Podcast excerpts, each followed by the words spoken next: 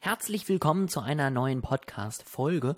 Heute mit einem Thema, wo ich mich äh, ein bisschen aufregen möchte, beziehungsweise wo ich mein Unverständnis klar machen möchte. Ich habe nämlich ein Post gesehen, dass sich irgendwelche verschiedenen Influencer und andere Menschen zusammengetan haben. Große bekannte Leute sind dabei dass sie unzufrieden sind, wie Instagram gerade tickt. Und dass sie das alte Instagram wieder haben wollen. Ja, irgendwie Instagram weniger TikTok machen, so ungefähr wurde das Ganze formuliert. Und das kann ich verstehen. So will ich jetzt gar nicht sein, ja. Also ich fand es am Anfang auch irgendwie komisch, dann kamen da plötzlich Reels, dann hatten die eine riesige Reichweite, andere Sachen wiederum nicht. Und das ist natürlich alles jetzt nicht optimalst. Deswegen, wie gesagt, ich kann den Punkt voll und ganz verstehen. Ich weiß, äh, dass das für einige vielleicht nicht das äh, Traumleben ist, sag ich mal, ja, dass einige sich da was anderes erhoffen, dass einige auch sozusagen andere Ziele am Ende mit dem ganzen Thema haben und da zufrieden sind, wo sie gerade stehen und das einfach nicht hergeben wollen. Aber eine grundlegende Sache passt dabei meiner Meinung nach nicht. Instagram macht das Ganze ja nicht, weil sie die Influencer ärgern wollen. Das ist ja jetzt nicht so, oh, heute drücken wir den mal einen rein. Ich fand den sowieso gerade blöd, deswegen ändern wir jetzt meinen Algorithmus. Das ist dasselbe, wenn sich Leute wieder über diesen ganz bösen Instagram-Algorithmus aufregen. Und dann reg ich mich darüber auf, weil ich tatsächlich zu in den meisten Fällen nicht verstehen kann, wo das Problem ist. Denn die Regelung, ja, und die, die Art und Weise, wie solche Dinge entstehen, ist am Ende relativ easy. Instagram sieht, was Nutzer mögen, entweder auf der eigenen Plattform, deswegen ändert sich der Algorithmus, oder weil sie sehen, dass die Masse an Leute halt zu TikTok geht und passen sich einfach nur dem, was da ist, an. Und wenn ich jetzt also sage, ich möchte das nicht, ich finde das doof, wie Instagram das macht, dann sage ich indirekt, ich finde es doof, wie sich mein Nutzer verhält, wie sich meine Konsumenten verhalten. Das mag ich nicht. Und das kannst du natürlich sagen, da, da habe ich kein Problem mit. Also am Ende ist es ja deine Entscheidung, ob du das toll findest oder nicht. Aber es bringt am Ende nichts, dich darüber aufzuregen. Es bringt am Ende nichts zu sagen, ich finde es aber doof, dass es so ist, weil dein Nutzer, ja, deine Zielgruppe möchte es so. Und entweder du regst dich darüber auf und wirst halt nicht erfolgreich auf Instagram oder du gehst halt mit.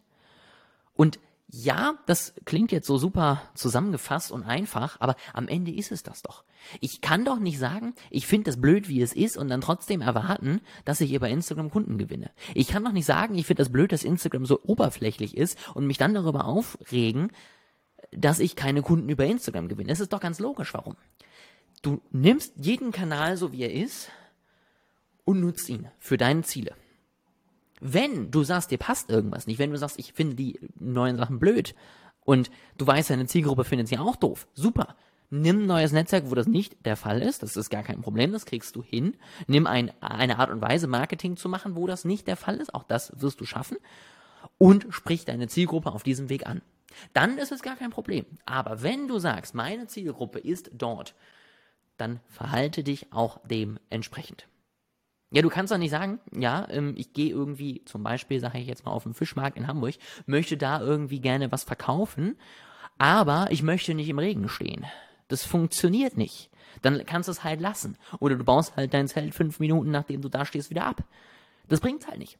Und so verstehe ich es auch nicht, wenn sich die Leute immer über den bösen Algorithmus, böse Änderungen, böse neue Features oder was auch immer aufregen, weil am Ende, das ist das Game. So wird das Game gespielt. Und entweder du bist dabei gewinnst da deine Kunden oder du bist halt nicht dabei. Du kannst dich über jedes andere Netzwerk genauso gut aufregen. Du kannst auch sagen, wie schlimm LinkedIn ist. Hat auch seine Vor- und Nachteile, gar keine Frage. Aber wenn deine Zielgruppe auf diesem Netzwerk unterwegs ist, ist es der einzige mögliche Weg, sie zu erreichen. Und natürlich kannst du das anders versuchen und funktioniert es halt nicht so gut. Deswegen, ja, sind es am Ende auch nur zwei einfache Schritte. Überleg dir, wie deine Zielgruppe tickt. Überleg dir, wo sie unterwegs ist. Ganz wichtig, überleg dir dann auch, wie sie dort unterwegs ist, warum sie da unterwegs ist. Niemand ist auf Instagram, um sich dein Produkt anzugucken, sondern um sich zu unterhalten, Spaß zu haben, was auch immer. Und passe deinen Content dementsprechend an.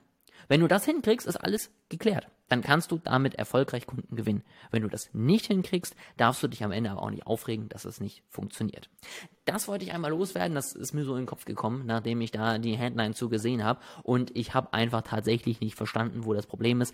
Deswegen einmal hier meine Meinung dazu, ja, meine Einschätzung dazu. Ich bin gespannt, wie ihr das seht, ob ihr mir da recht geht oder ob ihr sagt, nee, ich finde das auch blöd, wie es ist und ich möchte, dass sich das ändert und ich sehe das ganz anders. Wenn dem so ist, dann freue ich mich auf euer Feedback. Wenn ihr mir dazu stimmt, freue ich mich natürlich auch drauf. Und ansonsten wünsche ich jetzt eine erfolgreiche Woche und wir hören uns in der nächsten Woche wieder.